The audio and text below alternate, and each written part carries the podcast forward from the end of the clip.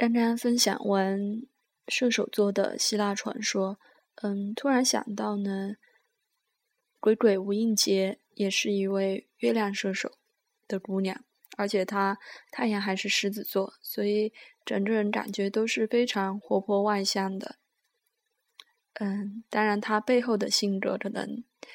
呃，像亚伦在他给他新书写的推荐序里面提到的，说他藏着老灵魂。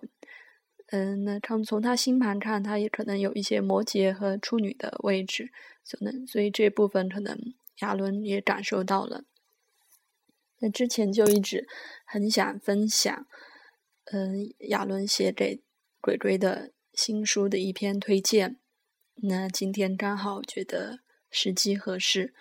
嗯，我们在分享完射手座之后，就来看一下亚伦写给这位他的好妹妹、好朋友的太阳狮子座、月亮射手座的女孩的新书推荐。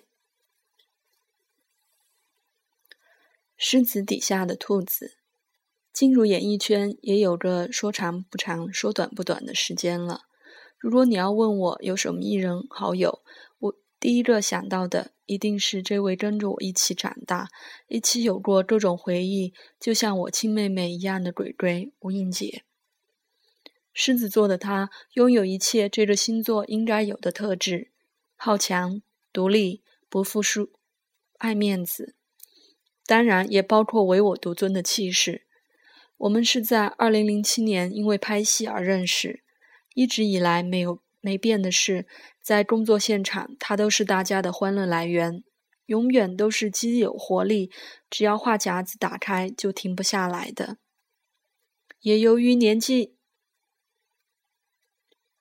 年轻时，常是全剧组最小的，哥哥姐姐们都特别疼爱这位顽皮鬼。他说：“我就是想让大家跟我工作起来都是很开心的。”这一点跟我很像，这是身为艺人难能可贵的想法。然而，当你以为他的欢笑开朗就是他的一切时，再往里一看，你会发现这只狮子的外表下藏着一只温柔的兔子。他虽然坚强，但他的坚强有时是因为不得已。他的年纪应该有的快乐和自由，其实没什么机会享受到。他的不服输，有时是因为有输不起的压力。是的，就像你我一样，我们有很多背后的故事。正因为有这些故事，才造就每个不同的个体。用浅略的字句，实在难以表达一个人的多维空间。人本身就是立体多样的，不管你认识的鬼鬼是什么样子，放下心里既定的印象，透过这本书认识另一种鬼鬼的样子。